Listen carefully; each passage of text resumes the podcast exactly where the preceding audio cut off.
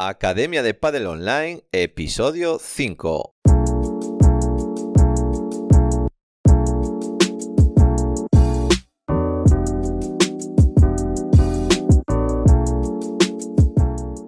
Hola a todos y todas, soy Jaime Barral y os doy la bienvenida una semana más a la Academia de Padel Online, el programa de podcast para entrenadores y gestores de padel. Hoy episodio número 5 de 2021, programa que vamos a dedicar a los que tienen una mente abierta en los entrenamientos, a los que les gusta probar cosas nuevas, a los que les gusta en la metodología cambiarla, que si hacen algo mal no pasa nada, se vuelve para atrás y que bueno, que son menos tradicionales y que le gusta, bueno, pues experimentar. El programa de hoy vamos a hablar de metodología de entrenamiento, de una nueva corriente, un nuevo movimiento y, espero que os guste, ¿vale?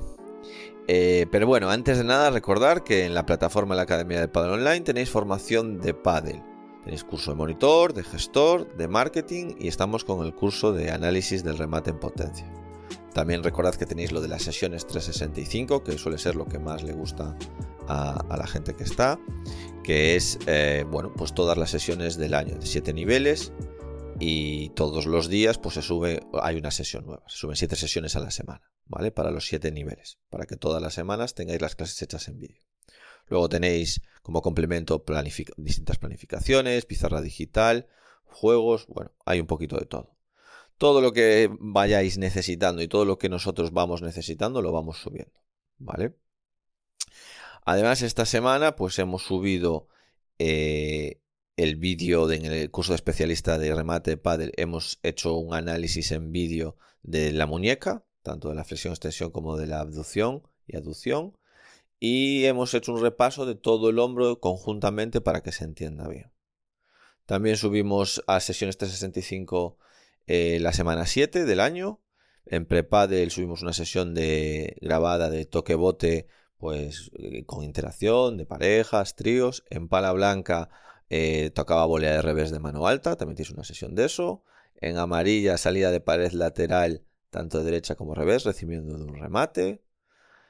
Hemos subido la en pala naranja la salida de pared que cierra quitándome de derecha y revés. En verde la transición red fondo, es decir, me hacen un remate y me voy a buscar esa pelota adelante a la red. Eh, la semana pasada le decimos quitándonos, esta semana la hacemos girando, como se gira y cuando se gira. En azul me hacen un globo, me voy para atrás y salgo de chiquita y de remate. Y en marrón me hacen un globo, me voy para atrás y salgo en dos tiempos. Es decir, genero un espacio. Hago una chiquita, por ejemplo, angulada y un passing por el hueco. Y eso es lo que hemos subido esta semana. Y bueno, después de todo esto, nada, os dejo con el monográfico de esta semana.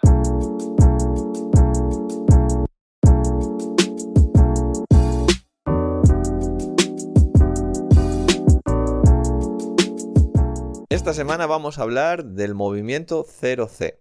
¿Qué es esto del movimiento 0C? Bueno, es un movimiento que tenemos en nuestras academias desde hace mucho tiempo. No le llamamos movimiento 0C, pero sí que nosotros tenemos una norma que es cero carros. Es decir, en todas nuestras academias está prohibida lanzar carros. ¿Qué es esto de los carros? Bueno, en algunos lados le llamaréis de otra manera. Cestas, cubos, canastos. Sé que nosotros en el norte le solemos llamar más carros, también le llamamos cestas norte de España. Sé que en Sudamérica se le llama mucho canastos, canasteo. Eh, pero bueno, es coger una pelota del carro, de la cesta, del cubo y lanzarla, ¿vale? Lanzársela a los jugadores y lanzar bolas, bolas, bolas. Es una máquina lanzabolas humana. Bueno, eh, ¿de dónde viene esto de los cubos? Porque yo creo que hay para, entenderlo y hacer una reflexión, si esto es un entrenamiento moderno, si es un entrenamiento muy antiguo. Bueno, pues esto es un entrenamiento que se hace, esto de tirar cubos, esto de tírame un carro de volea o tírame un carro de, de, de, bandeja. Esto, es un, esto se hace desde hace 50 años. Pensad que esto es simplemente hace 50 años. Para uno será mucho, para otro será poco, pero es de hace 50 años. Esto lo puso de moda un entrenador que se llamaba, eh, que se llama, bueno, tiene ahora 80 años, se llama Pato Álvarez, ¿vale? Que fue el entrenador de tenistas como los de la familia Vicario, Emilio, Javier, Arancha, eh, también de, Sergio Casal, bueno, esto ya es para los más carrocillas, ¿no? De, tenis. Y en sus academias, es cierto que tuvo muchas academias eh, por todo el mundo y sigue teniendo sus, academias que está con las Sánchez Casal eh, sus academias son muy importantes y han salido jugadores de esas academias buenos, como Murray, por ejemplo. Pero bueno, cuando él estaba en pista y daba clases fue cuando se inventó los cubas, cubos. Él llegó más o menos, dejó el, tenis por los años 70 y empezó a dar clase eh, en Barcelona. Y en Barcelona lo que le ocurría es que tenía muchos jugadores empezó a coger mucha fama y él eh, hacía entrenamiento táctico. Fíjate que los cubos vienen de entrenamiento táctico. Él lo que hacía era automatizar patrones. Decía, eh, hacía que la gente jugase como él. Mira, yo normalmente cuando me sacan a este lado, resto de esta manera. Cuando me sacan al revés, resto de otra manera. Cuando me queda una pelota fácil, hago esto y cierro el punto de esta manera. Y lo automatizaba. Lo automatizaba jugando, pero empezó a tener muchos alumnos y le era imposible aguantar físicamente todos los entrenos de todo el día, porque entrenaba individual. Entonces lo que hizo fue coger más bolas. Y cuando tenía tantas bolas y automatizaba y hacía estos patrones, al final las decidió meter en un cubo y lanzaba. ¿Qué hacía? Por ejemplo, bueno, me haces un saque a este lado. Yo te pongo la pelota en la volea. Eh, tú me voleas a este lado y yo te pongo la, la volea de remate y acabas el punto. Bueno, esto al principio lo hacía jugando y luego simplemente no restaba la pelota, simplemente te ponía una pelota a la volea, no restaba esa, no, no devolvía esa, esa volea, ponía un globo y ahí acabábamos y automatizaba la jugada.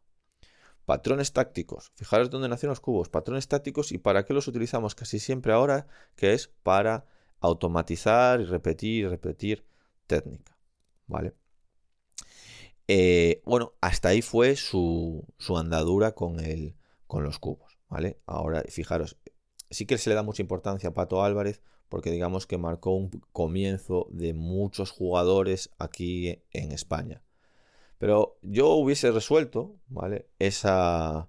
O sea, se hubiese resuelto eso que él hacía y fue mal copiado, en mi opinión, simplemente teniendo un sparring. Es decir, los jugadores ahora de alto nivel tienen sparrings que les hacen lo que el entrenador mande. Oye, ponle una pelota aquí, pónsela de otra manera, atácale, defiéndele con un sparring. Él, como era el sparring de sus jugadores, pues, pues empezó a utilizar, empezó a utilizar cubos. Bueno, contada esta anécdota, el, movimiento 0C, nosotros llamamos cero carros. Vosotros le podéis llamar cero cestas, cero canastos o cero cubos, como le llaméis donde jugáis al pádel, ¿vale? ¿Cuál es la idea? No tirar carros, no lanzar pelotas del carro. ¿Nosotros en la academia llevamos el carro a la pista? Sí, lo llevamos pero no lo utilizamos para tirar, eh, para hacer de lanzapelotas. Lo utilizamos para que cojan pelotas del carro y hagan ejercicios, para tener más bolas, para que sea, eh, pues si hacemos un juego, que cojan la pelota y no tengan que ir a buscarla a la red y estar esperando, que, que la puedan coger y que salgan los tiempos de espera más cortas, más cortos. Entonces, ¿qué diferencias habría entre este modelo eh, nuevo modelo, bueno, nuevo modelo le llamamos, nosotros llevamos muchísimos años haciéndolo.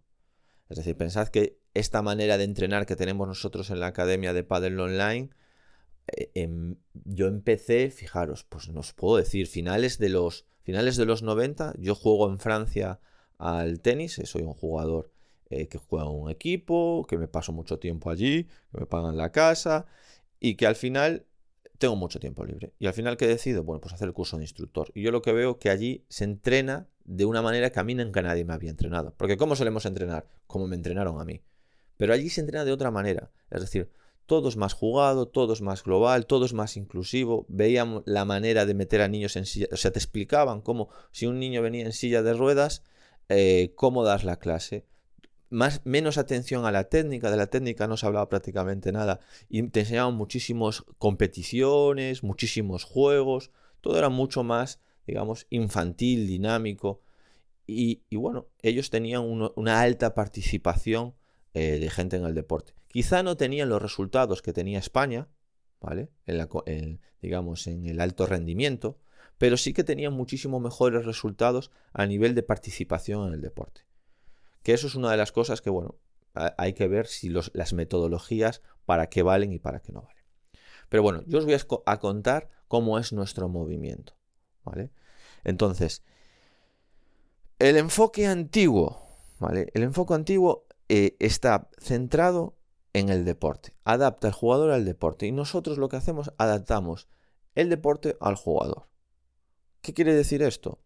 Pues un niño pequeño que empieza a jugar al pádel con el enfoque tradicional eh, pues, oye, pues tiene una red alta, una pala grande, una pelota dura y que se adapte él. Es decir, que juegue de otra manera. Nosotros hacemos al revés. Nosotros ponemos la red más pequeña, una pala adaptada, unas pelotas blandas. Pero no solo los niños, sino los adultos. Alguien que está empezando a jugar al pádel, jugamos con pelotas sin presión. Para que le sea más fácil, para que meta más pelotas.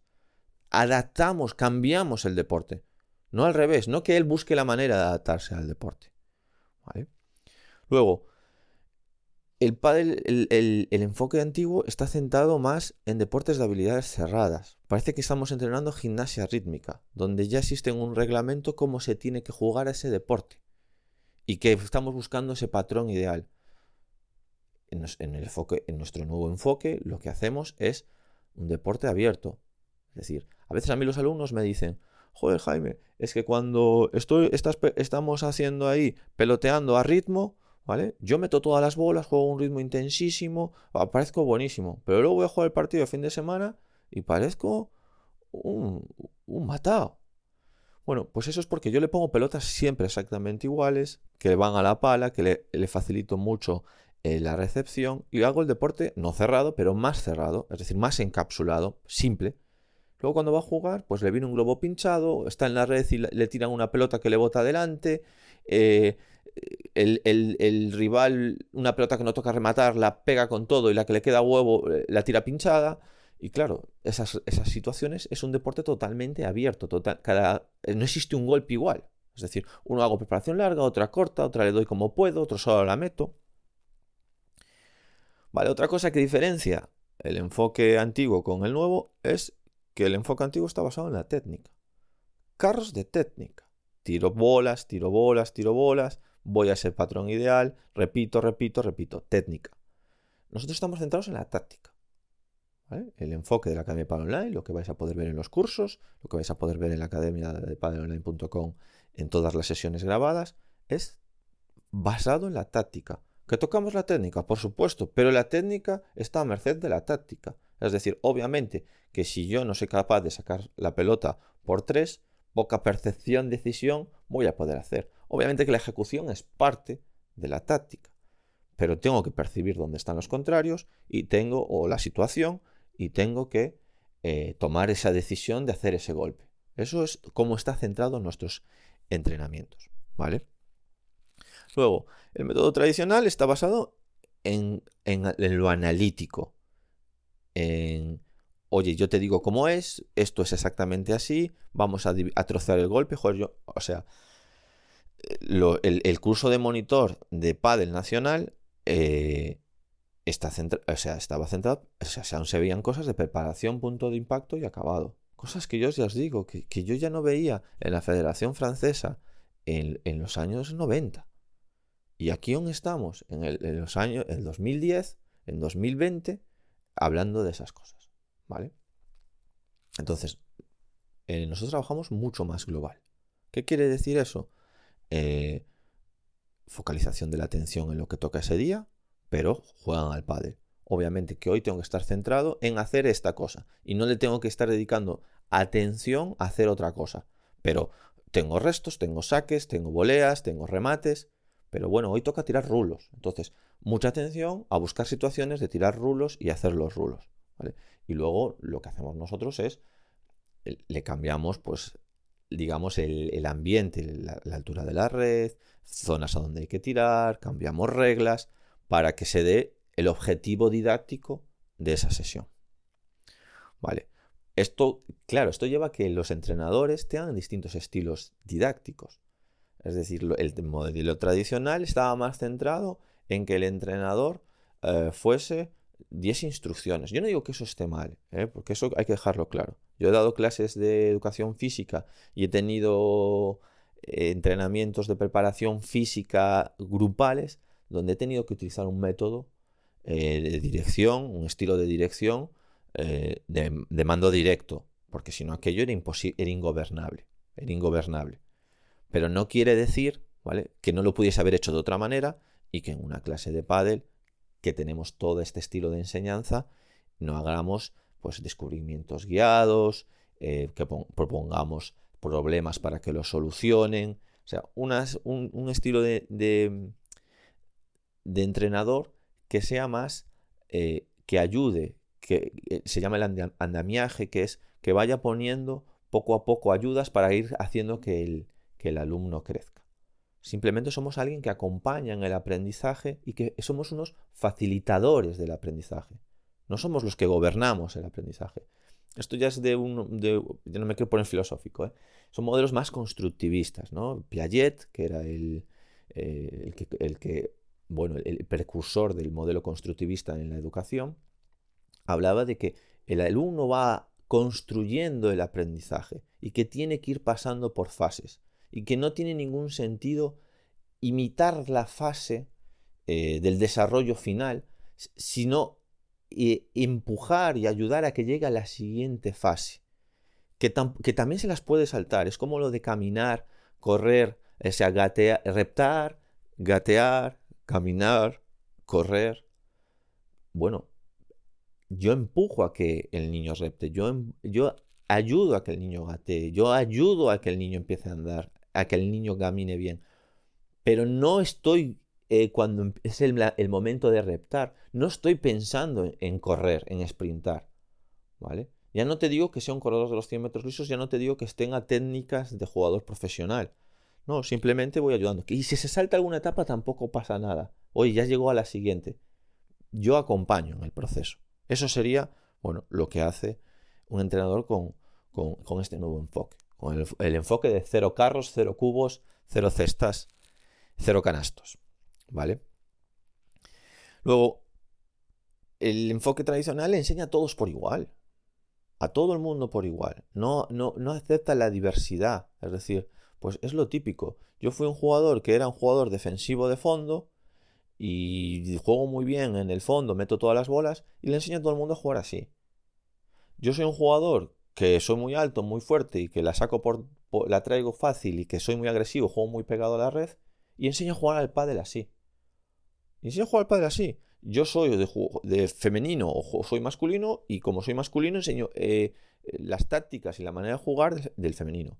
Y lo peor, yo tengo un nivel donde, eh, donde sacamos y subimos los dos, donde cada vez que nos tiran un globo los dos vamos para atrás y yo a todos mis alumnos les enseño así. Cuando tengo gente de iniciación que debería empezar jugando todos fondos contra fondo. Y eso es un problema, porque tú les enseñas a jugar, eh, a subir a la red, a sacar y a subir, a que uno empiece en la red y el sacador saque y suba, y están en la, en la red cazando pelotas, no están jugando a volear. Y por lo tanto, dificultas ese aprendizaje. dices, bueno, hay que pasar por ahí. Yo me acuerdo que un profesor, tuve un profesor que fue muy bueno en, en judo, que decía, bueno, la escuela China tira de tener muchísimos judokas. Les enseña, por ejemplo, a hacer, no me acuerdo de las técnicas, ¿eh? de hacer las técnicas con un solo pie. Y aquí, bueno, tenemos menos, les enseñamos con dos, dos pies, dos apoyos y conseguimos que lo hagan antes. ¿Ellos son mejores en el rendimiento? Sí, pero porque tienen miles de judokas que no consiguen nunca hacer eso, pero el que lo consigue, bueno, luego es bueno. ¿Qué estamos intentando sacar? ¿Un jugador profesional ¿Cuántos jugadores profesionales tenéis? Es que dedicaré, dedicaré capítulos al tema del alto rendimiento. Yo estudié INEF e hice la parte de alto, eh, o sea, fui por la rama de alto rendimiento y lo conozco bien. Pero es que no tiene nada que ver ser un especialista y el conocimiento que hay que tener iniciación, que no lo tiene la gente de alto rendimiento. Olvidaros de que la gente de alto rendimiento va a saber más que los que nos dedicamos o los que se dedican a la iniciación y perfeccionamiento deportivo. No van a saber más que vosotros. No tienen ni idea de métodos didácticos, no tienen ni idea de la programación didáctica, no tienen ni idea de objetivos didácticos, de contenidos, de métodos de evaluación, no tienen idea y vosotros tenéis que ser unos expertos en la, en la didáctica y la enseñanza en este nivel. Ellos van a saber más pues de planificación de niveles, de, la periodización táctica, de la microestructuración, bueno, todo eso, que también lo aprenderemos, ¿eh? Y que hay un apartado para todos, que nos podemos especializar en eso. Pero ahora la gran mayoría de los entrenadores de pádel del mundo, o, como en todos los deportes, se dedican a la iniciación y el perfeccionamiento. Venga, no me enrollo más. El proceso de aprendizaje, ¿vale? El enfoque antiguo no presta atención a las diferentes etapas del proceso de, de aprendizaje. Es decir, el nuevo enfoque hay diferentes etapas del proceso de aprendizaje que hay que respetar las etapas, ya os lo dije antes, fundamentales. Es decir, vamos paso a paso. Yo pongo siempre el ejemplo del remate dardo que enseñamos a los que están aprenden a rematar. Aquí siempre elegimos la posición de trofeo en el remate, que es esa que salen en, los típicos trofeos, que me pongo de lado, la, pala eh, haciendo ahí el ángulo de 90 en el codo, el brazo estirado, bueno, es la preparación perfecta, ¿vale? Pero ni siquiera así rematan. Eh, lo estamos viendo en el curso de análisis del remate. Ni siquiera así los profesionales rematan. No hacen la posición trofeo, hacen muchos contramovimientos que son otras posiciones. Y estamos enseñando algo ahí intermedio. Y cuando alguien empieza, le es imposible ponerse de dado, pegar a la pelota girando y hacer un remate. Se ponen, si son diestros, el pie derecho delante y una flexión y extensión de codo. Es lo que hacen y le dan a la pelota como lanzar un dardo. Bueno, pues eso está bien. Es en esa etapa, es a lo que tenemos que empujar, a que hagan eso. Primero no le dan y luego hacen eso. ¿Por qué vamos a ir a otra etapa? Pasemos por esa etapa, ¿vale? Y ayudémosle a que haga eso. Y cuando la meta, si necesita más, ya lo vas a notar. No te preocupes, ya lo vas a notar. Ya vas a notar que quiere que pegarle más fuerte. Y no es que ahora, no, es que ya cogí lo típico que se dice. No es que yo tengo muchos vicios. Olvídate de vicios, de defectos. No son defectos, es un patrón de aprendizaje y unas eh, secuencia de aprendizaje. En un futuro, ¿vale? Pues le enseñarás un nuevo baile. Hasta ahora estaba bailando eh, Charleston y ahora va a aprender a bailar vals. No, no tiene por qué borrar ese gesto. Porque eso lo va a utilizar, por ejemplo, ese remate dardo, lo vas a utilizar cuando quieras sacar una pelota por cuatro. Una pelota que queda muy fácil a la red, que vas corriendo, metes el pie derecho y solo con flexión extensión de codo y de muñeca sacas la pelota por cuatro. No se olvida, sigue en el repertorio ese remate tan simple de solo darle con el centro de la pala. Lo que pasa es que vamos, vas a necesitar darle más potencia, pues te vas a poner más de lado, vas a coger más impulso y vas a hacer un, remate que sí, que se va pareciendo más al del profesional. Poco a poco te irás acercando más al del profesional, que nadie va a llegar al del profesional. Es más, el que enseñamos no es el del profesional. Vale. Eh, la organización de la clase. Esto es fundamental. Eh, me recuerdo que Miguel Crespo, el director de la Federación Internacional de, de decía en una charla, hablo mucho eh, de, perdón, de tenis. Hablo mucho del tenis porque tiene investigación el tenis y si quieres leer y aprender cosas, pues el primo hermano mayor del tenis, pues te las deja leer. De pádel, pues como es un deporte muy joven, pues poquito puedes leer, ¿vale? Decía que iba a llamar a la Guardia Civil cada vez que viesen un club una fila. Bueno, nosotros no llamaremos a la Guardia Civil, pero a nosotros, como no pueden lanzar carros nuestros monitores, no entendemos una fila que tenga ningún sentido. O sea, siempre hay que estar trabajando en pareja, en tríos, eh, trabajando con el profesor, trabajando contra la pared. Hay que estar haciendo cosas dinámicas. Es decir, siempre jugando. Eh, yo demuestro en el curso que una clase típica de cuatro jugadores en, haciendo carro están más tiempo sin jugar eh, que sin los carros. Con sin los carros pegan hasta tres, cuatro veces más. Porque es continuo. Es decir, no es lo mismo un peloteo que, que me lancen la pelota y que tenga que estar esperando a que le peguen los otros tres y luego me toca a mí. Nosotros hacemos clases grupales hasta seis adultos, que es algo que ya hablaremos en, en, otro, en otro podcast. Hacemos clases grupales donde con 6 sería imposible ya. Es decir, si cada vez que le va a pegar uno eh, tengo que esperar 5, sería imposible. Pero a nosotros nos da igual que sean 2, 3, 4 y 6 alumnos. Siempre interaccionan lo mismo con la pelota, entrenan lo mismo. El profesor propone una tarea, propone un problema y tú, eso es lo que te entrena a ti. El profesor tiene que pensar ese problema, esa tarea. Eso es lo que te va a entrenar, no que el profesor te vaya dando feedback y te vaya diciendo. ¿Vale? el, trato con los, el trato con el grupo y los jugadores. Todos los jugadores del grupo hacen lo mismo y el mismo nivel de dificultad. Bueno, esto ya lo hablamos un poquito antes, que es lo que no puede ser es que tú creas que vas a tener, aunque nosotros dividimos muy bien a los alumnos y cuanto más grande sea la escuela, perfecto, más perfectos son los alumnos, lo que, lo que, la realidad del pádel es que los alumnos no tienen el mismo nivel. Y la realidad del pádel es que aunque haya un alumno que tenga el mismo nivel que otro, no tiene por qué tener las mismas destrezas. O sea, tú te apuntas a un torneo, eh, o sea, tú juegas un partido donde estés igualados, ¿vale? Y, digas, bueno, los cuatro jugadores más o menos juegan igual. pero luego te pones a hacer entrenamientos, cosas eh, específicas eh, de fondo, de, red, de, remate, y puede haber un, un, jugador que no sea capaz de traer, tenga tu mismo nivel y no sea capaz de traerse la pelota. Por lo tanto, cada uno tiene sus propias necesidades. Y a esto también tiene que atender el nuevo modelo. ¿Vale? Eh, el nuevo modelo está enfocado eh, basado en el juego, es decir, lo que atende, o sea, para nosotros lo más importante es el pádel. O sea, el objetivo final es jugar al pádel. No hay objetivos secundarios, eh, digamos, en lo que, o sea, sí que es cierto que nosotros tenemos, pues, los cuatro, las cuatro metas de la programación didáctica, que es la actividad física, la diversión, la sociabilidad es decir, que, conozcan gente y que sociabilicen, y el aprendizaje. Pero dentro de nuestro modelo teórico, lo importante es aprender a jugar pádel, que jueguen partidos de pádel, o sea, desde la primera clase, ya. Entonces está basado en jugar. Luego el feedback, El feedback es importantísimo. Eh, el venga, va, dale encima, eh, taladrarle la cabeza al alumno del modelo antiguo, porque yo estoy tirando pelotas y cada vez que me entra uno allí delante le taladro la cabeza. No, pocos feedbacks bien dados y que ayuden. Cuanto más, cuanto más tiempos calladitos estemos, mejor.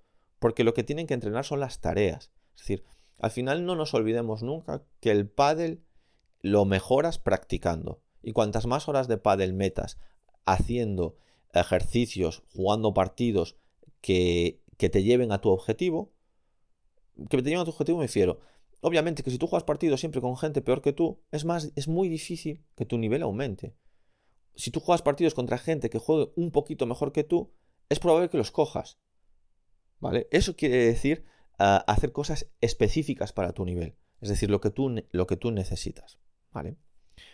Trabajo técnico, nosotros trabajamos muy poquito la técnica.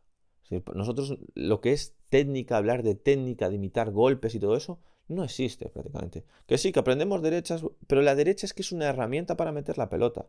Que sí que le hablamos de la preparación. Bueno, lo que necesitemos para ese objetivo más táctico que técnico. ¿Vale?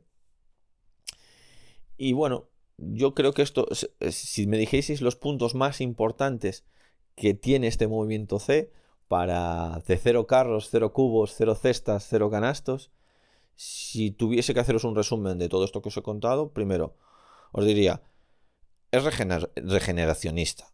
Es decir, obviamente, que, nadie, que nadie se vea atacado. Es decir, todo se acaba. Y esto que nosotros estamos contando ahora, que es, es una tendencia mundial en todos los deportes, eh, se acabará y vendrá otra cosa nueva. Pues entrenaremos con gafas virtuales y antes dirán, joder, pero si antes pegaban la pelota para... Bueno, no lo sé. Lo siguiente que venga. ¿vale? Seguro que estaremos ahí para contarlo.